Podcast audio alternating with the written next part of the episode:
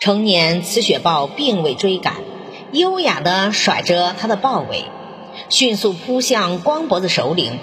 对这家子雪豹来说，野骆驼只是一种普通食物，它们与野骆驼没有深仇大恨，没必要斩尽杀绝。猎杀一匹骆驼已经足够他们吃两天了。光脖子首领扒叉着躺在地上，脚杆僵硬地滑动着，脖子一伸一缩，想叫也叫不出来。成年雄雪豹在光脖子首领朝后栽的时候，以敏捷的闪跳开，然后不等沙尘散尽，又扑到了他的背上，疯咬着他。成年雪豹窜到上来。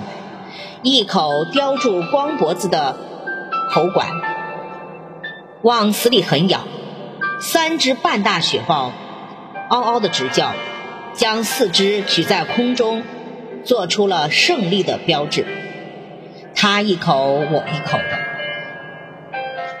玩起了残酷的猎杀游戏。唉，就算这家子雪豹不来扑咬，光脖子首领今生今世恐怕也爬不起来了。据我观察，他在直挺挺仰面栽倒时，已经砸断了好几根的肋骨。我放下望远镜，光博的首领是我结识一年多的老朋友，我不忍心看他被一家子雪豹活宰活吃的残忍镜头。